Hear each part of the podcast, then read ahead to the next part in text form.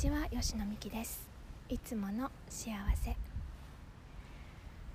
今日は弥生時代から続くとされている池に来ているんですが昨年と違って渡り鳥の数が半分以下になったように見えます。数えてみるとそれでも20羽ぐらいはいたんですがパッと見もっとこう池の上が去年までうじゃうじゃしてたんですね。なのでもしかしたらもっといい場所を見つけた鳥たちがそっちに移ったとかいろんな考え方ができるとは思うんですがもしもこう地球環境の悪化によって鳥たちが渡ってこれなくなっていたりそういう悲しいニュースだったらとてもやるせないなと思います。という感じでないことに目を向けた時私たちは幸せを感じるでしょうか？感じないですよねかといってじゃあ実際に数が明らかに減っているという事実を無視する。というのはもう見た時点で知ってるわけですから。同じことですよね。逆にないということが自分の中で強くなってしまいます。そうすると幸せから遠のきやすくなります。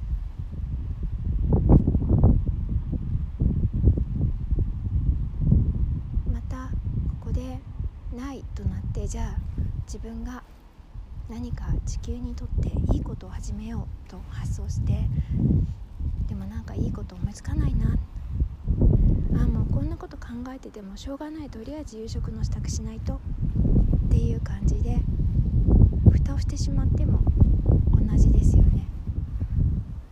蓋をした分そこが強調されてしまってより一層ないということが自分の中で強調されてしまいます。そうやって蓋をしてしまうとあるいは目を背けてしまうと思いを残してしまうんです。思いは残ったまま時間は過ぎていきますから。そして忙しさに紛れたりすると思いを残したということに気づかなかったりもしますしまたそれを求めて気づけないようにすることを求めて忙しくする方も非常に多くいます。これが幸せから遠のく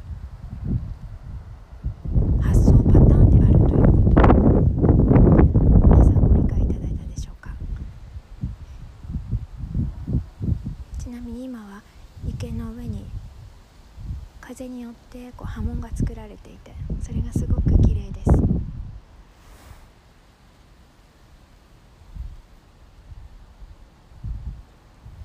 で今「綺麗です」という言い方をしました。綺麗と思うかどうかは人それぞれですよね。つまりこれは主観です。例えばこう波紋が作られていてその波紋の幅が1 0センチごとですとか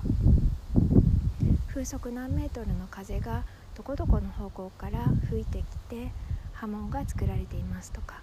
そういうふうに言った方が客観的になります。では主観と客観どちらが幸せに近づきやすいでしょうか？幸せを呼んでくれるあるいは幸せにいる時間を長くしてくれるでしょうか？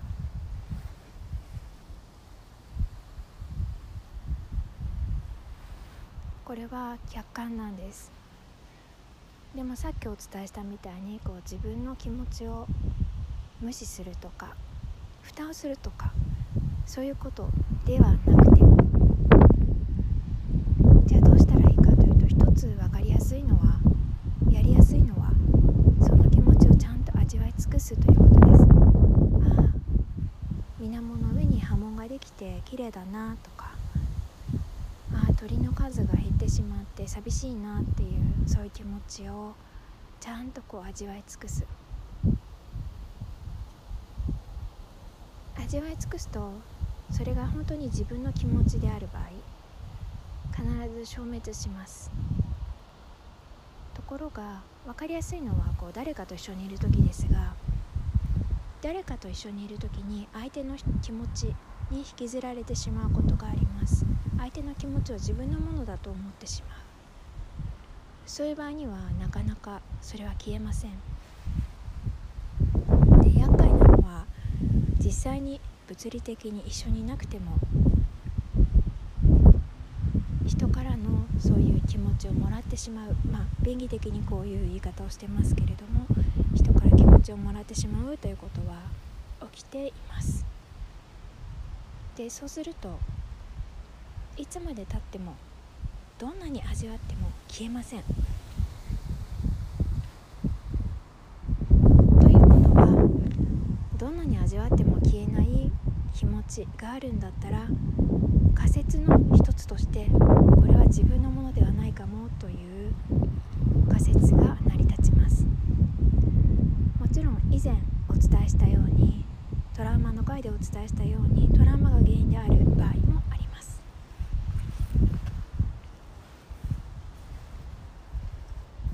した。簡単に言うと整理整頓をしていく。言ったら自分の気持ちでないものは持ち主に返す。借りたものを返す感じですよね。そして思いを残さないでちゃんと味わい尽くす。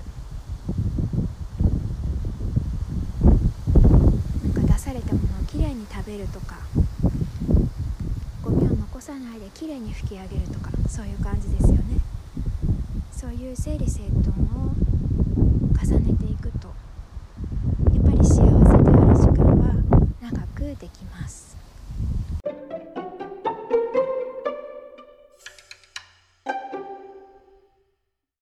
そうなった時に例えばテストが苦手だった人テストが嫌いだった人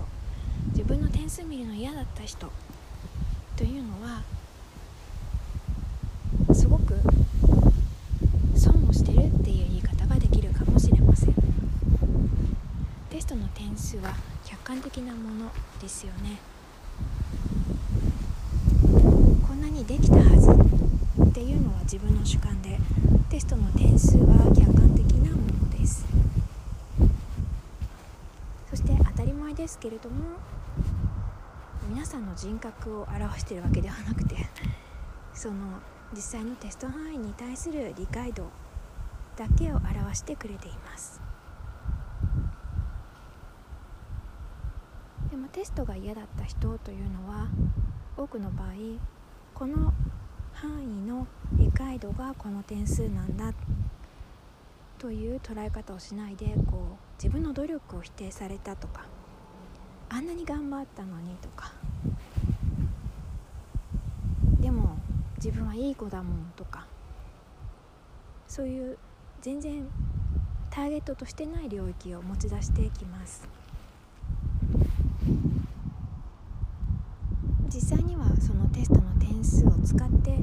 りその理解度を上げていこうとか。あるいはもうこの分野は勉強しなくていいや全然勉強しても伸びないから捨てようとか何でもいいんですけれどもそのか判断をするための材料に過ぎません客観的な情報というのはこうやって私たちを常にこう前へ押し出してくれます。一方で多くの主観的な情報まあ感情も情報なんですがというのは私たちを後ろにぐっと引き戻します。で後ろにぐっと引き戻されるのは生きるという態度とは違うことが皆さんお分かりでしょうか？生きようとしているからこそ幸せがそこに来てそうでなければ幸せは遠のいてしまうことは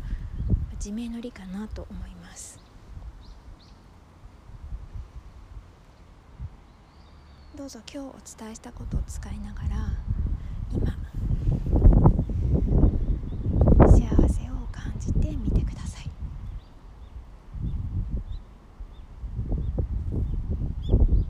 今幸せじゃないと思った方はまずその気持ちを味わって